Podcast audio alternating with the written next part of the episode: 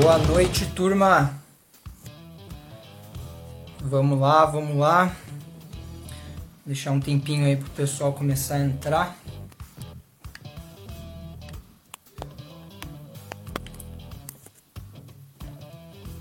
Fala, Paulo, grande Paulo.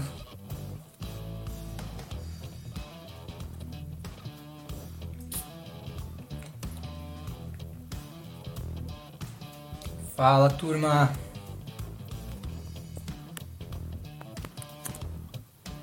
Vamos começar então a live aí.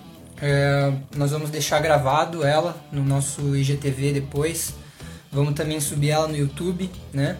Então, pra gente começar aqui, é, quem não me conhece, eu sou o Christian, sou fundador da Stockify né? e vou estar conduzindo a live de hoje, que é uma live muito especial, na verdade, porque é a primeira live nossa aqui no perfil da Stockify e é uma live que vai inaugurar aí uma série é, de outros de outros momentos aqui no Instagram que a gente vai estar tá fazendo esporadicamente, né, com outros experts da Stockify. Então essa live é, é bem importante pra gente porque está inaugurando esse momento novo aí.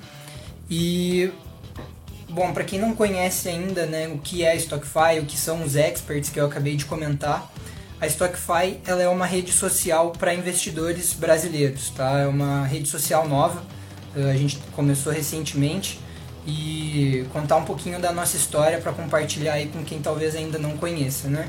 Então a gente começou aí nossa história de fato há uns três anos atrás, quando eu identifiquei uma problemática no sistema de educação financeira atual, que é na verdade a dificuldade das pessoas acompanharem tanta informação de tantas fontes de, de informação diferente, né? Então, é, o que eu vivia era uh, assistir vídeos no YouTube para aprender, aí no Instagram em meio de fotos de amigos, de família, de repente encontrar algo de finanças e ainda se desse tempo, né, acompanhava algo no Twitter para não perder nada.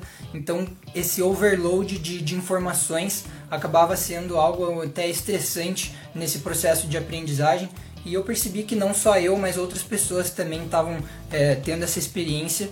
Então, por que não bolar algo para resolver isso, né? Então, os anos foram se passando até chegar no ano passado, onde o Kepler com o Thiago Negro, acredito que o público que, que vai estar assistindo esse vídeo conhece bem quem eles são. Eles lançaram um desafio de startups, né, uh, no final do ano passado. E aí eu pensei que era uma baita oportunidade, né? E foi aí que eu desenvolvi uh, a MVP, né, o Minimum Viable Product, do que hoje é Stockify. E aí inscrevi a gente ali nesse processo e para nossa surpresa das mais de 300 startups, né, a gente ficou entre as quatro finalistas e a gente pôde fazer uma live com o Kepler falando do projeto, tendo um feedback dele. E esse feedback foi fenomenal, uh, bem motivador mesmo. E aí esse ano a gente está é, fazendo as coisas acontecer aos poucos, né? E o que é de fato a StockFi então? Né? Ela é a rede social oficial dos investidores brasileiros e a ideia é ser um lugar na internet que seja referência para quem quer falar sobre investimentos, para quem quer aprender, para quem quer ensinar. Então nós temos aí parcerias né, com educadores financeiros, inclusive esses são os experts que eu tinha comentado anteriormente, e a gente proporciona nesse ambiente digital, nesse ambiente online, uh, uma maneira que os investidores podem conversar entre si, podem trocar ideia, podem estar acompanhando o mercado, podem ter acesso a cursos, né, a materiais educativos, podem compartilhar de repente uma estratégia, existe um fórum onde pode fazer perguntas né, sobre de repente alguns temas mais técnicos. Então a StockFi tem esse objetivo de ser um lugar na internet onde os investidores podem encontrar tudo o que precisam né, para estar tá, é, evoluindo em conhecimento no sentido da educação financeira. E aí sobre os experts, o que são os experts? Experts, né? Eles são influenciadores e educadores financeiros que fazem uma parceria com a gente e a gente já entrou em contato com a CVM. Nós tínhamos a ideia de estar fazendo uma validação desses educadores financeiros, né, para estar tá também de certa forma blindando os investidores de pessoas mal intencionadas, né, que infelizmente uh, surgiram aí principalmente no ano passado, né? E que acabam se aproveitando de quem quer aprender. Então a gente valida eles de acordo com os ofícios circulares da CVM que definem né, o escopo de influenciador. Então essas lives que a gente vai estar tá fazendo esporadicamente, essa inclusive, nós vamos trazer alguns convidados e esses convidados vão ser os experts da Stockify E a gente vai estar tá trazendo a ideia, é um bate-papo para a gente trazer alguns temas que sejam relevantes e que venham agregar valor aí para quem quer aprender sobre finanças. Né? Então, dada essa introdução, a gente vai entrar agora de fato a conversa dessa live. Né? Na live de hoje, a ideia é a gente trocar uma ideia sobre bitcoins, né? que é um assunto que está super em alta agora no momento e também falar sobre redes sociais nichadas, né? Então o Clubhouse surgiu aí, bombou, todo mundo falando disso, então a gente vai conversar um pouco sobre o futuro das redes sociais, qual que é a nossa visão sobre isso, né? E para a gente ter essa conversa, a gente vai trazer um expert hoje, e ele é o convidado de hoje é o Arthur Bochá, né? Ele é um cara sensacional, ele é, o, ele é um educador financeiro, né? Validado pela StockFi, e ele é dono do canal Nerd de Wall Street no YouTube, e ele trata de finanças de um, de um, com uma linguagem assim bem acessível e traz conteúdos bem enriquecedores aí para as pessoas de maneira gratuita, né?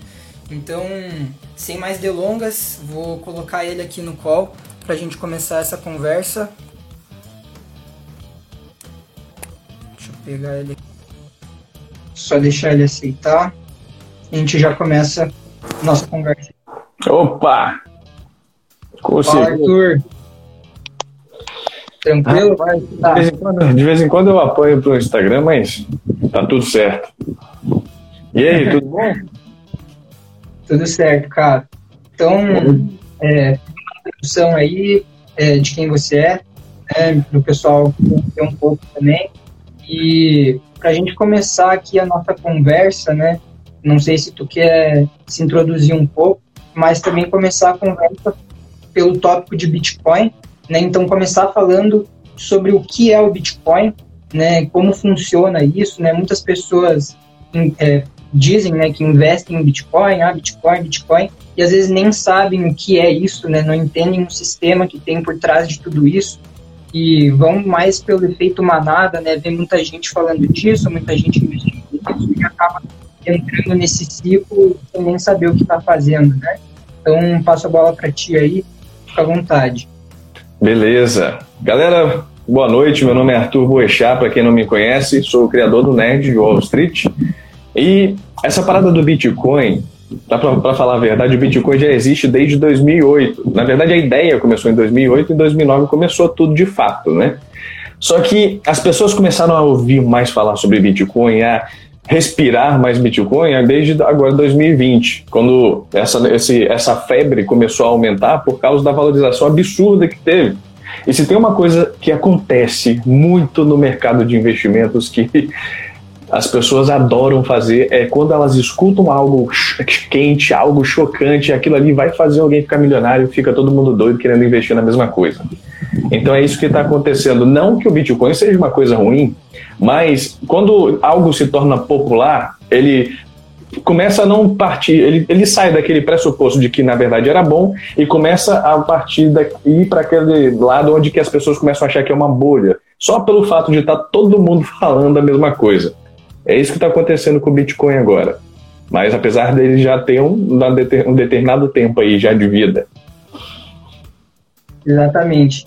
E o Bitcoin, você falou ali, né, que ele começou ali em 2008, 2019, né, não se sabe ao certo quem, quem é o criador, né, tem lá o nome do Satoshi Nakamoto, né, mas não se sabe nem se é uma pessoa ou um grupo de pessoas que estava por trás disso, é meio que um pseudônimo, né, e se a gente pudesse também comentar um pouco sobre o que é de fato Bitcoin, né, claro, não existe hoje uma classificação exata sobre o, que é o Bitcoin, se ele seria um ativo, se ele seria uma moeda, né, se ele seria um, uma commodity. Então, não, ele não existe uma casinha onde a gente pode pegar e encaixar ele ali com uma definição, né? Mas é, a gente está começando a aprender o que seria isso, né? Então, uh, para quem não sabe, né, o Bitcoin ele é um sistema P, P, P2P, né, peer-to-peer, então não existe um intermediário financeiro ali no meio, como um banco,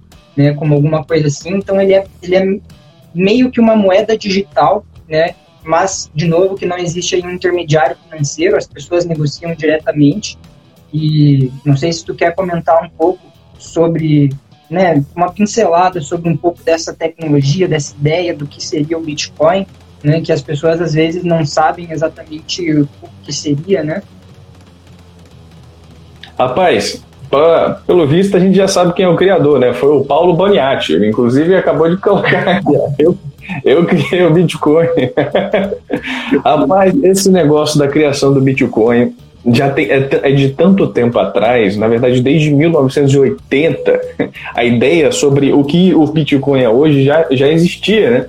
As pessoas já tinham aquela imaginação para o futuro de que algum dia a gente não ia mais precisar de papel, a gente ia começar a ter um tipo de moeda virtual, afinal de contas, esse é o objetivo hoje em dia. Se você olhar para as pessoas, por que, que elas gostam tanto do, da ideia do que é o Bitcoin? A criptomoeda. Muitas pessoas não entendem o que, que é isso, mas ao mesmo tempo muitas pessoas levam isso em consideração, olhando que esse é o futuro. Ninguém mais vai querer ter papel daqui para frente. Em algum momento ninguém mais vai querer ter papel para poder comprar alguma coisa. Em algum momento você vai ver aqui nem aqueles filmes, vai pegar a sua mão, passar em algum lugar e você vai pagar o que você está querendo comprar. E o Bitcoin traz essa ideia, traz essa visão para muitas pessoas, principalmente aquelas que gostam muito de pensar em inovação tecnológica. Mas ao mesmo tempo, traz muita problemática.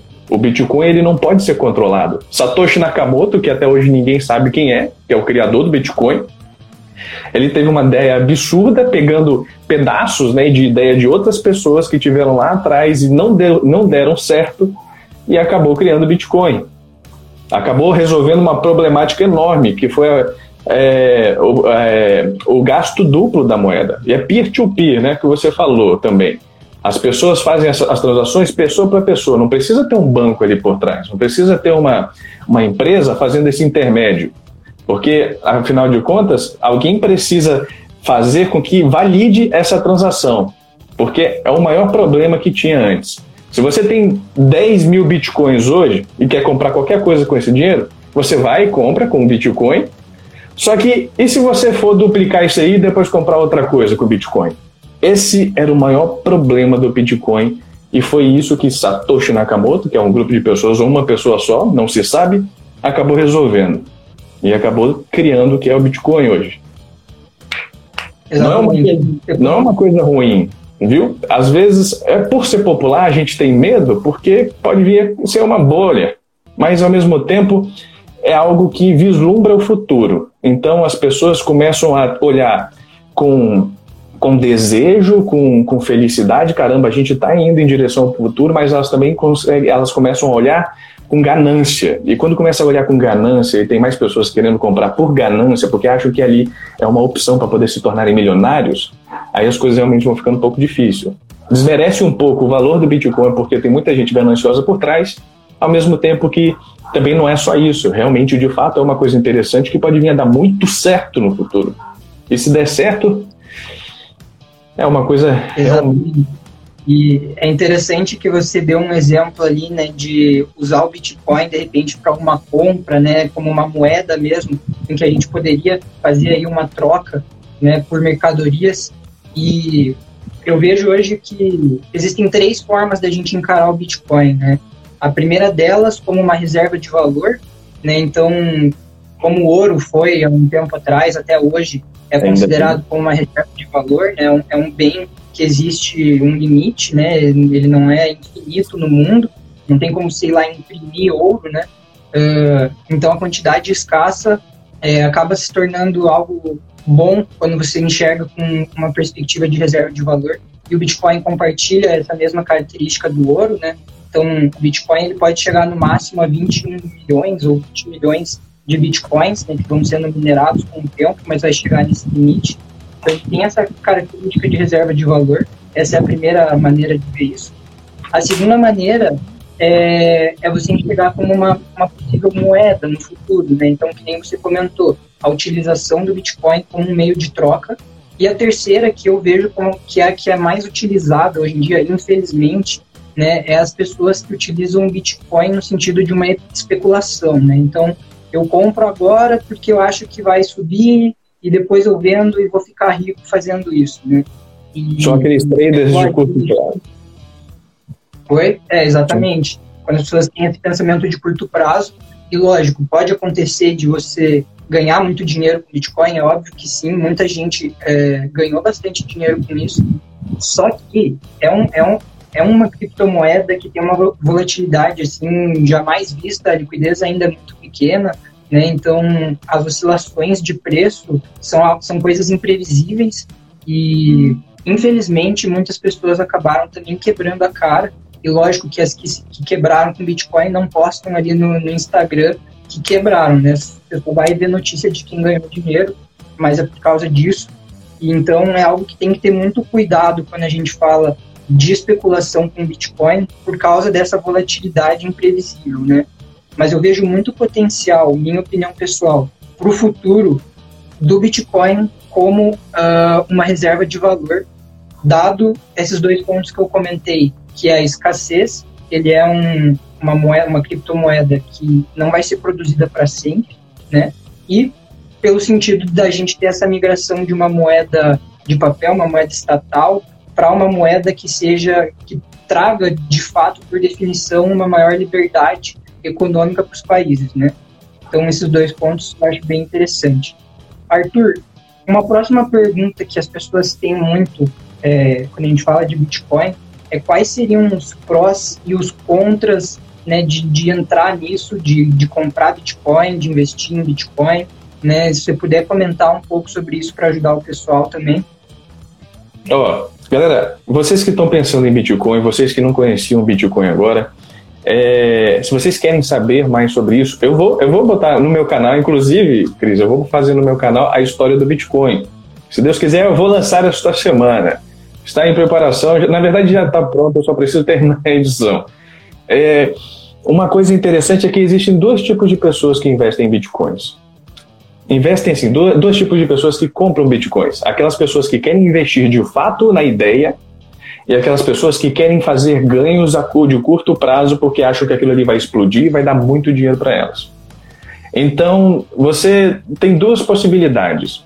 O ponto positivo é que sim, é capaz disso se tornar uma, uma, uma forma de você guardar valor, uma forma parecida com o ouro, parecido com a prata, parecido com pedras preciosas, com petróleo. Por quê?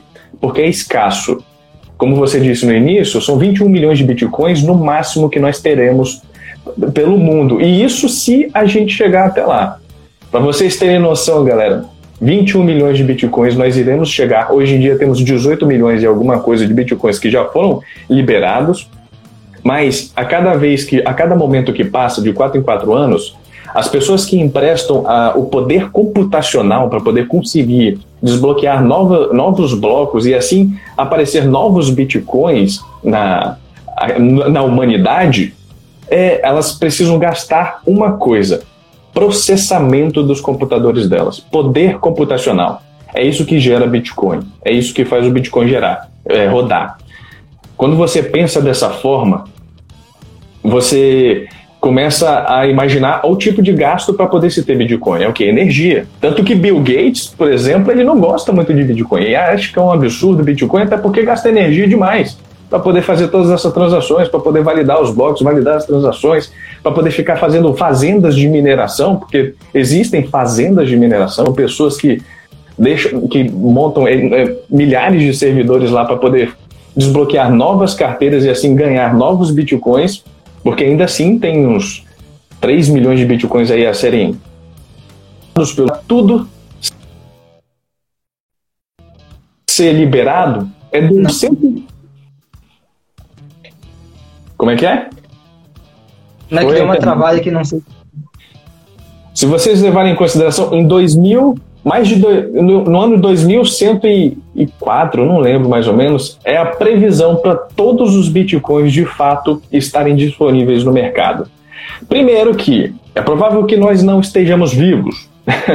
Apesar de que a medicina vem aumentando bastante, vem melhorando muito, de repente a gente vai estar aqueles velhinhos bem coroca ainda investindo em Bitcoin. É possível. Mas ainda também é uma coisa difícil. O Bitcoin, afinal, o Bitcoin, outra coisa, outro aspecto ruim do Bitcoin, para responder a sua pergunta, é que ele tem pouco tempo. Ele não pode dizer uma, ah, o Bitcoin tem mais de 30 anos, é extremamente consolidado. Não, na verdade, o Bitcoin ainda é uma criança. A validação ainda está sendo feita. As pessoas ainda estão aceitando. Muitos, muitos governos não gostam porque eles não têm poder sobre o Bitcoin.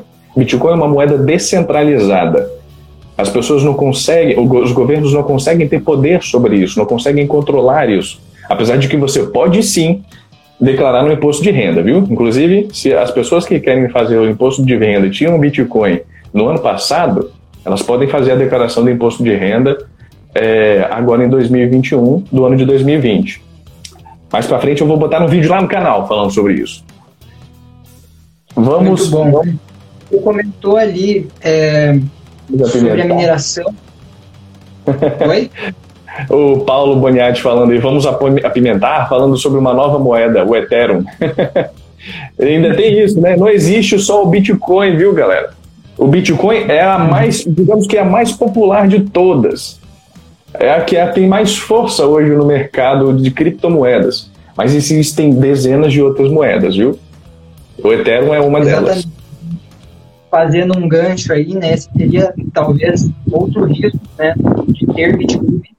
O fato de ele é escasso, pode ser considerado uma commodity digital, como ouro, enfim, mas é, que nem você acabou de comentar, nada impede de qualquer pessoa ali que, que entenda do assunto vá lá e crie uma nova é, criptomoeda.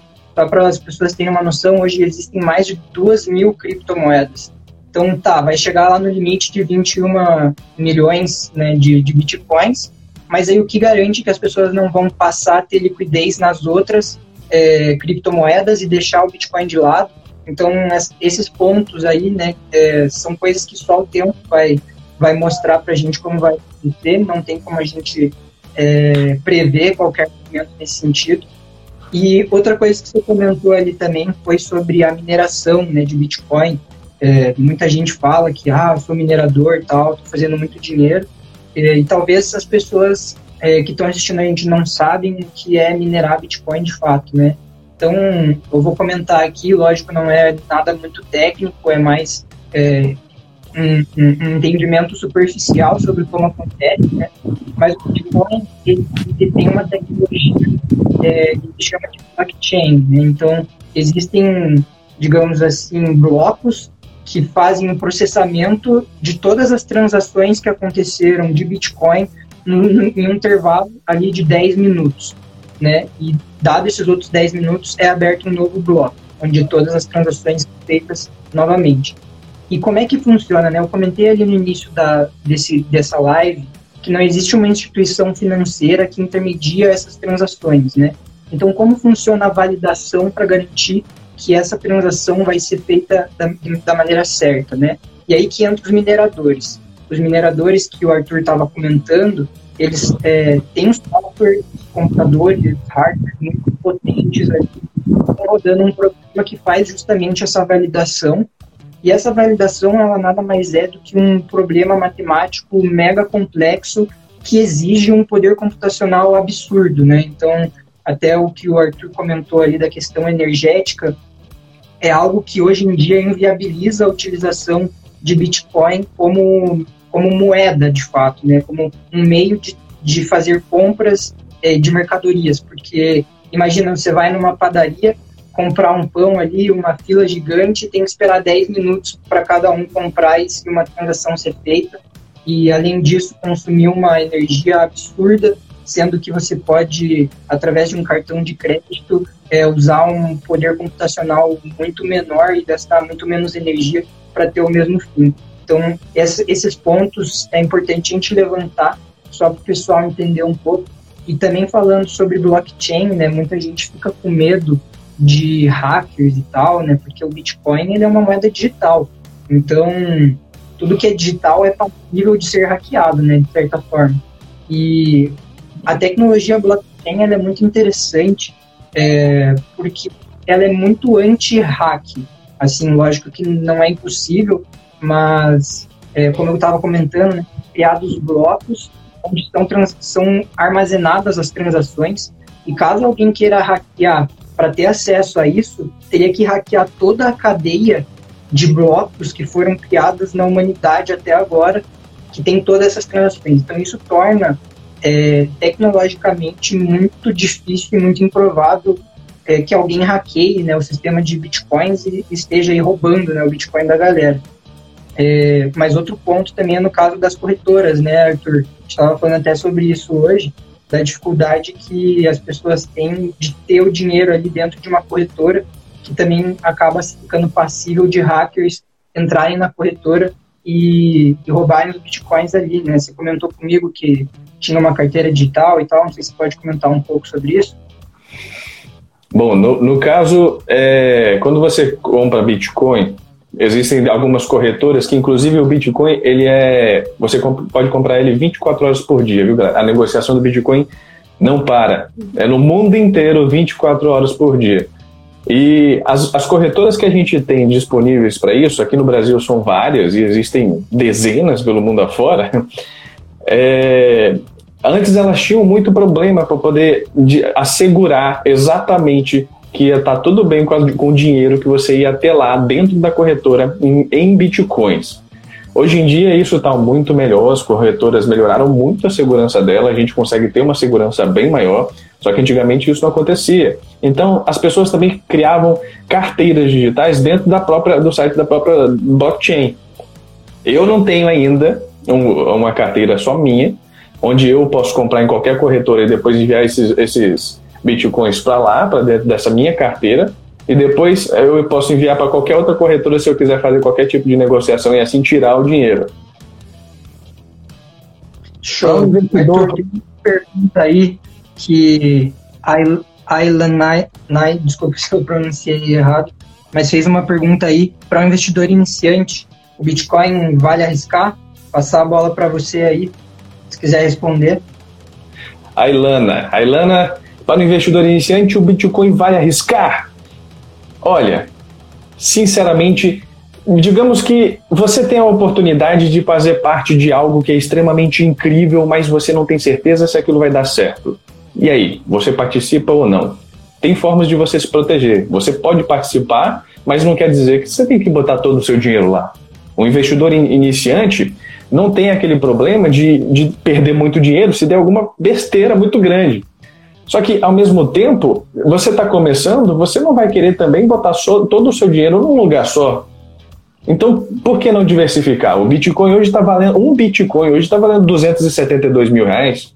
Como é que você vai comprar um Bitcoin? Você pode comprar frações de um Bitcoin. Então, você, por exemplo, tem uma carteira de, de 10 mil reais, mas você quer estar. Tá, mas você quer estar tá pelo menos 1% da sua carteira destinado para Bitcoin. Você vai lá, pega 100 reais e bota Bitcoin. Isso não vai, não vai expor você tanto, isso é na minha opinião, viu? Se você quiser botar mais, você bota. Mas isso não vai te expor tanto ao mesmo tempo que você também não está deixando de participar.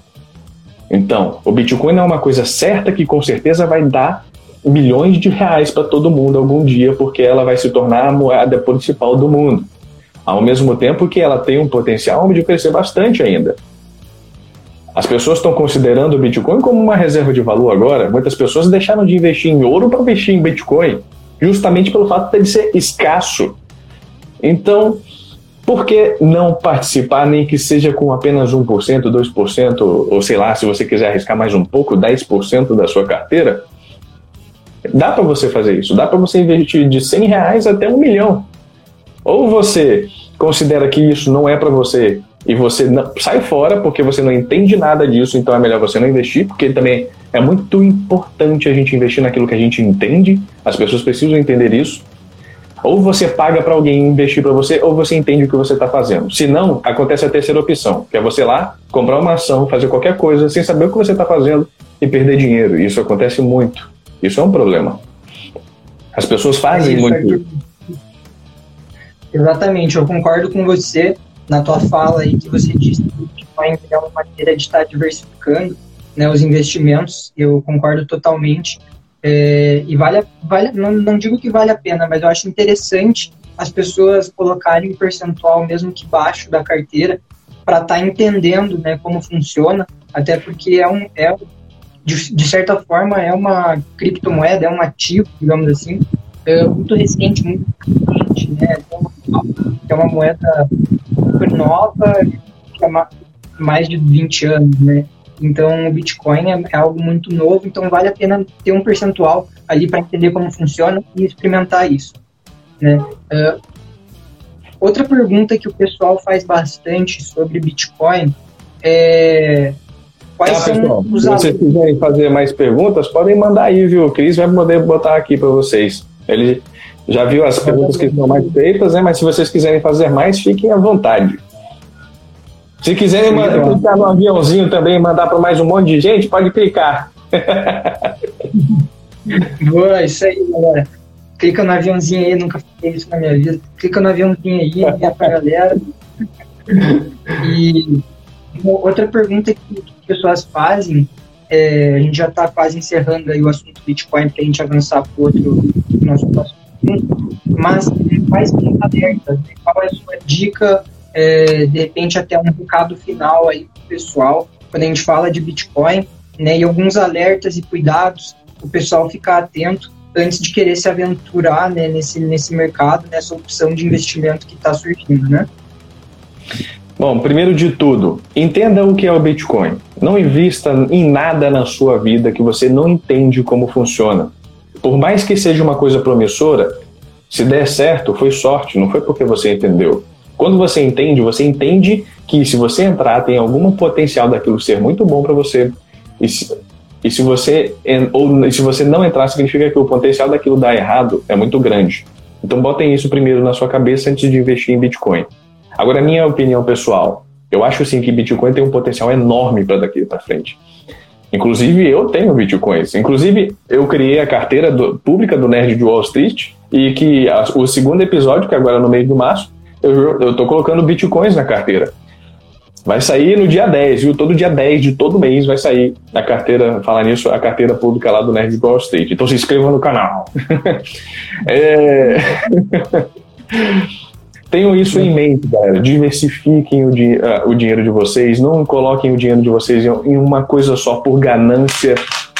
É, pensem que não, é, não existe só o Bitcoin que pode dar retorno para vocês. Tem ótimas empresas no mercado, tem fundos imobiliários que vão pagar proventos para vocês todos os meses e tem uma volatilidade bem menor. Tem é, renda fixa que vai te manter a sua, a sua sanidade e em algum momento que tiver algum problema muito grande no mercado, como aconteceu no Covid, se você tiver um dinheiro em renda fixa, vai ser uma reserva de oportunidade que você pode usar para comprar ações de empresas que são extremamente boas, só que se desvalorizaram. Isso não quer dizer que elas deixaram de ser boas, quer dizer que foi um momento ruim. As crises vão acontecer. O mundo é assim. A história diz isso para gente. Todo mundo aqui estudou na escola que há muitas crises que já aconteceram no planeta, só que o mundo depois deu uma guinada e continuou evoluindo. Isso não vai ser diferente daqui para frente vai acontecer novas crises. Ah, ah, é bem provável né, que o Covid não acabe com o mundo, eu acho. e também é muito mais provável ainda que depois do Covid tenha alguma outra crise. Então, a diversificação, não ter dinheiro, não usar a sua ganância para poder ficar num lugar só, é extremamente importante. Invista naquilo que você tem interesse, mas ao mesmo tempo saiba por que, que você está investindo naquilo. Esse é o principal fato que eu boto para vocês. Muito bom, Arthur, show de bola. Só um, um detalhe aí, o Paulo falou ali que existem fundos é, de criptos também, então via XP, então quem quiser dar uma olhada nisso também pode ser interessante. Então é isso, galera, sobre Bitcoin. Oi? Para quem não sabe, o Paulo Boniatti também é um grande influenciador mega aí da StockFi. Gente, é outro expert aí que, que tá com a parceria com a gente e está ajudando as pessoas ah, na educação financeira, né? Então, galera, sobre Bitcoin, era mais ou menos isso que a gente ia conversar. É, quem quiser conversar, fazer outras perguntas, pode colocar aqui no chat, a gente vai avançar para o próximo tema agora, mas não tem problema de, voltar a responder dúvidas sobre Bitcoin. E também podem buscar a gente no, no nosso Instagram privado, depois qualquer coisa também a gente vai estar à disposição. Então, o nosso próximo tópico hoje é sobre as redes sociais nichadas, né? Então, a gente teve aí nessa, nesse último mês, praticamente, o Clubhouse, que surgiu, né? Então, é uma rede social, caso as pessoas aí não conheçam, é uma rede social uh, por áudio e e que acabou, né, não era exatamente essa a intenção especificamente, mas acabou tendo um viés muito é, empresarial e de negócios. Então, acabam sendo criadas muitas salas ali uh, sobre temas de investimento, sobre temas de startups, tem, tem até venture capitals abrindo salas ali, fazendo investimento em startups via Clubhouse, esse contato acontece ali. Então é algo muito interessante e a gente começa a ver né, esse movimento que eu acredito muito que é a criação de redes sociais, comunidades online que sejam mais nichadas, ou seja, que elas sejam mais específicas para um determinado nicho e por causa disso venham a, a atender melhor as necessidades das pessoas de acordo com, com esse nicho. Né? Eu queria ouvir um pouco da tua opinião sobre isso, é, Arthur, até fazendo um paralelo com a Spotify, que é uma rede social também nichada, né, focada para os investidores, no caso. Então, um, um pouco da sua visão sobre esse futuro das redes sociais e qual o impacto né, uh, para cada nicho, e em especial o nicho dos investidores, no caso da StockFi. Né? Engraçado, né? Você está aí com a StockFi, começou ela há algum tempo e bateu, e foi uma coincidência, né? Que uma, alguma outra rede social também nichada também apareceu e acabou explodindo no mercado. Quem sabe isso não acontece com a StockFi também, né, galera? Uma rede social para investidores, você consegue investidor, você consegue conteúdo para de pessoas que de fato querem transformar a sua vida para melhor e não tirar dinheiro de você, dizendo que vocês vão pagar o seu cafezinho de manhã. Isso é muito interessante. Isso acontece, infelizmente, muito na internet. E eu tenho certeza absoluta que o StockFi vai trabalhar da melhor forma possível e é por isso que eu faço parte deles, porque eu vi o interesse deles em trazer o melhor, não vi o interesse deles em conseguir algo que está em algum momento pode se tornar popular e ganhar dinheiro por causa disso. Não, eles querem de fato fazer um bom trabalho. É claro que eles querem ganhar dinheiro, mas ao mesmo tempo eles querem trazer para as pessoas um conteúdo que é difícil as pessoas terem, é, como é que eu posso dizer, terem confiança. Não é todo mundo que a gente consegue confiar, principalmente quando diz respeito ao nosso dinheiro. Então, às vezes, uma rede social que leva em consideração a reputação daqueles que estão lá trazendo conteúdo, para de fato eles estarem lá disponíveis para poder trazer conteúdo em que você irá aprender de fato, tanto de forma paga quanto de forma gratuita, em termos de vídeos e de, de produção de conteúdo, é extremamente interessante. O Clubhouse, para quem não sabe, apareceu aí com a ideia de ter, ser para as pessoas pararem e conversarem simplesmente sobre negócios ou qualquer outro tipo de assunto que elas quiserem. Pronto, Clubhouse. Olha, Paulo Boniatti fez até uma pergunta aí, porque o cara é muito bom e gosta de interagir com o nosso trabalho, porque ele sabe essa resposta, mas viu que a gente não falou ainda sobre isso. Clubhouse funciona no Android. Ah, Clubhouse não funciona no Android, mas tem formas de fazer com que ele funcione. Inclusive, o nosso querido Paulo Boniatti descobriu isso ontem ontem. Então foi ontem. Ontem ontem, né? Foi, foi ontem. Foi ontem. Foi ontem. Então, Infelizmente... quem Android quer fazer parte do Clubhouse, né? Segue o Paulo aí, o, que o cara é um hacker, descobriu como é que faz para funcionar no Android. Então segue ele aí, acho que tá no, é, tá no YouTube dele o vídeo. Quem quiser aprender como é que faz, dá uma olhadinha lá. Sim, é aquele hacker velho das antigas, meio careta, mas que traz paradas interessantes para nós. é, e a gente está falando aqui sobre redes sociais nichadas, né, e tudo mais. Um pouco da nossa visão, agora falando como empresa, como StockFi, uh, a gente vê que para o futuro o movimento é justamente esse que está iniciando agora, né? Então, a criação de comunidades online que venham atender melhor as pessoas, de acordo com seus nichos, e, e também uma descentralização do monopólio de usuários que tem hoje o Instagram. Algo que eu achei muito interessante foi uma rede social, não sei se você conhece, Arthur, chamada criada há dois ou três anos atrás, ela é basicamente Facebook, assim, é para conectar pessoas normalmente, mas é, não existe nenhum tipo de análise de dados ali dentro, existe um algoritmo que apresenta os produtos para você, tem parte da sua privacidade, para mostrar os produtos relevantes e tudo mais, não tem essa parte de anúncio e tudo mais. E eu achei que ia ser muito ruim. Eu achei que Facebook é super aceito hoje. E o que aconteceu foi que algumas semanas a que trouxe 2,5 milhões de usuários do Facebook.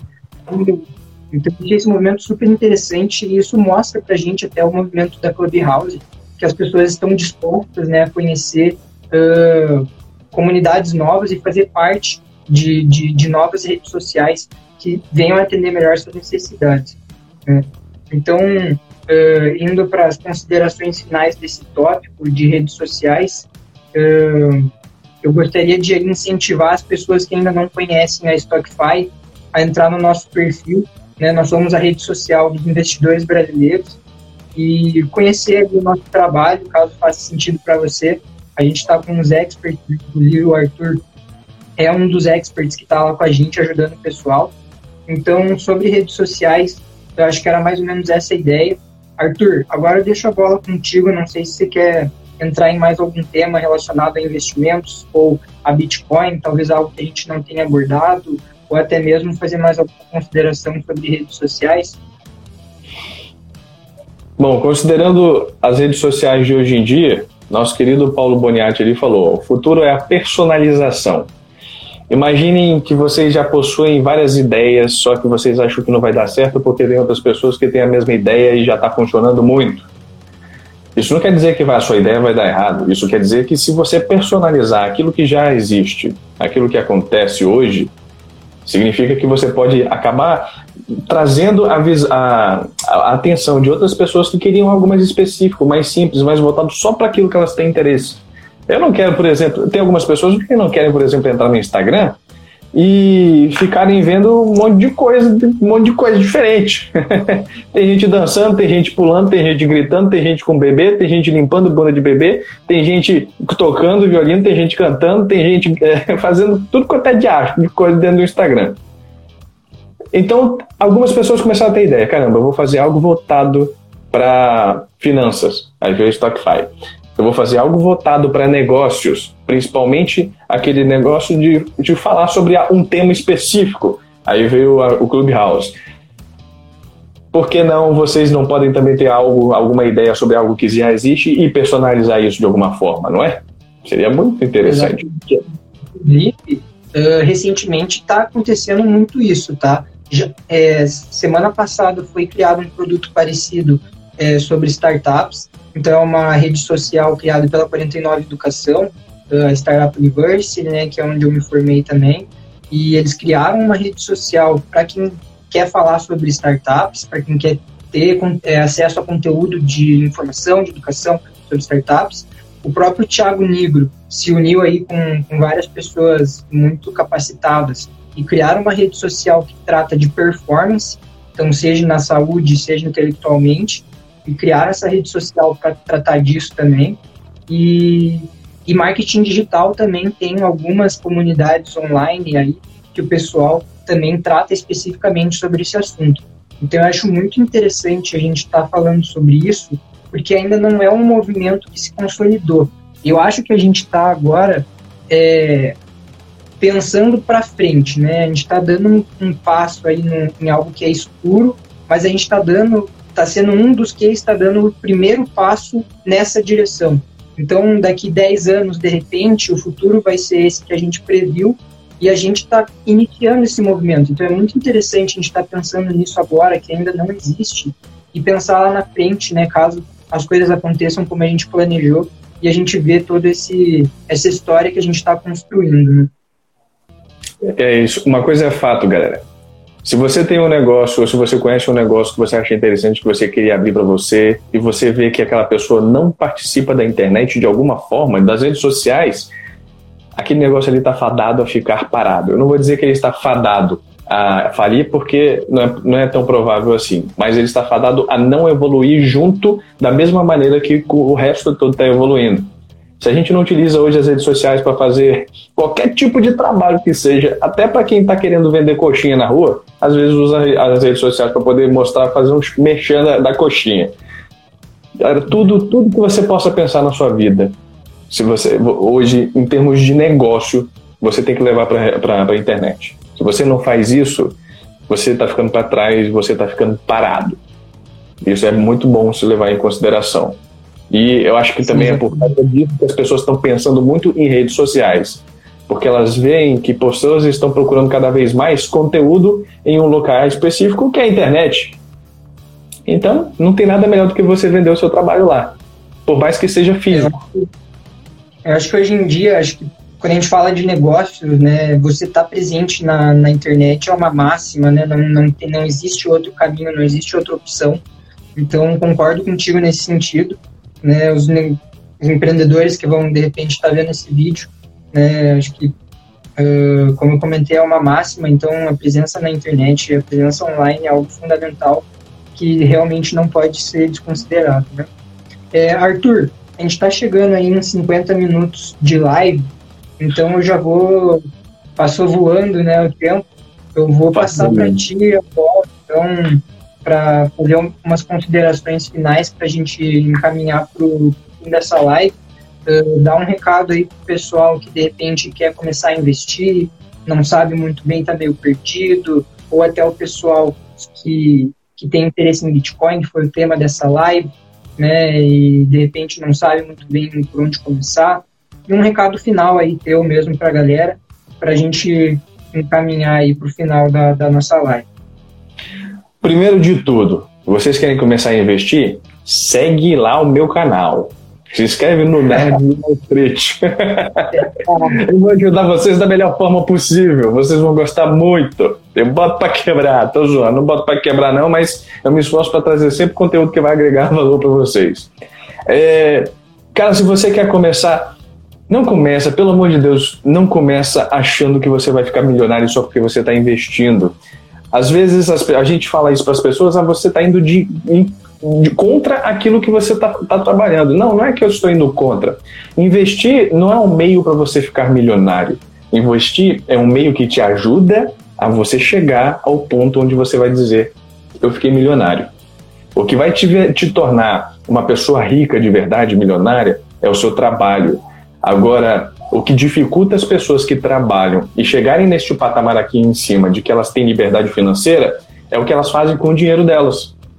Se você consegue administrar muito bem o seu dinheiro e consegue aplicar ele de uma forma consciente, cara, é muito mais fácil você chegar lá. É muito, é muito mais escalável o seu dinheiro trabalhar por você do que você, de fato, que não tem um negócio, trabalhar dessa maneira, dessa mesma maneira, escalar, tendo só, sendo só uma pessoa que é CLT, que tem o seu mesmo salário lá todo mês. E o que, que você pode fazer? Investir. E que não seja investindo de uma forma que, meu Deus, isso aqui é uma dica quente, eu vou investir nisso aqui porque eu vou ganhar milhões investindo nisso aqui. Não faça isso, galera. Não faça isso, não busca o conhecimento, entenda por que você está investindo. Busca primeiro investir naquelas coisas que você já conhece. Tem muita gente aqui que gosta muito de celular da Apple. Por que não investe lá fora, que é uma forma de diversificar o seu dinheiro? Investe na Apple. Não é uma indicação, viu? Para deixar bem claro. Não é uma indicação é só uma forma que vocês poderiam pensar, entendeu? Se vocês querem se tornar cada vez melhor em termos de dinheiro na sua vida, usem o dinheiro da forma certa. A diferença de um pobre para um rico não é porque o pobre é uma pessoa que não sabe o que fazer, não sabe como trabalhar. Na verdade, o pobre trabalha muito mais do que o rico às vezes. A diferença é que o rico sabe utilizar o dinheiro que tem. O pobre ainda não tem o conhecimento para fazer isso. Essa é uma diferença fundamental. E com o tempo, você fazendo isso no longo prazo, vai por mim, você consegue chegar onde você quer, você consegue comprar o seu apartamento à vista, se você fizer da maneira certa, comprar o seu carro, o seu PlayStation 5. Quem aqui não tem vontade de ter um PlayStation 5? Eu tenho muita vontade de ter um PlayStation 5, mas eu quero usar meu dinheiro da forma certa. Então é por isso que eu não comprei ainda. E para deixar bem claro, ainda. Mora vem. então pensem dessa forma, galera. Investir não é o meio, não é o pulo do gato que você precisa. Investir é a ponte que você precisa passar para poder chegar mais rápido aquele caminho onde na verdade você teria que pular de uma cachoeira para poder nadar e depois subir um penhasco para poder chegar do outro lado. Entendeu? É só uma forma de fazer você chegar mais rápido no lugar e não dar aquele salto do nada. Caramba, sinceramente, eu acho que esse foi o melhor exemplo que eu já fiz na minha vida. Foi muito bom aqui agora. Espero que vocês tenham gostado. Perfeito, Arthur. Então, galera, estamos chegando ao fim da nossa live. Arthur, queria te agradecer por ter participado aí, topado trocar essa ideia com a galera, tá ajudando uh, as pessoas aí que querem aprender sobre investimentos, sobre finanças. Então, um recado final, galera, segue uh, o Nerd de Wall Street. Quem ainda não conhece a StockFi, não, não é cadastrado, acesse o nosso link na bio lá também e para fazer parte da comunidade, né, da rede social oficial de investidores brasileiros. E é isso, galera. Vamos para cima. Investimento não é algo complicado. A gente só precisa estudar e aplicar aquilo que a gente está aprendendo. Então, é, é isso, galera. Boa noite para todo mundo. Arthur, obrigado novamente. E tamo Valeu, junto. Obrigadão, galera. Até mais. Valeu.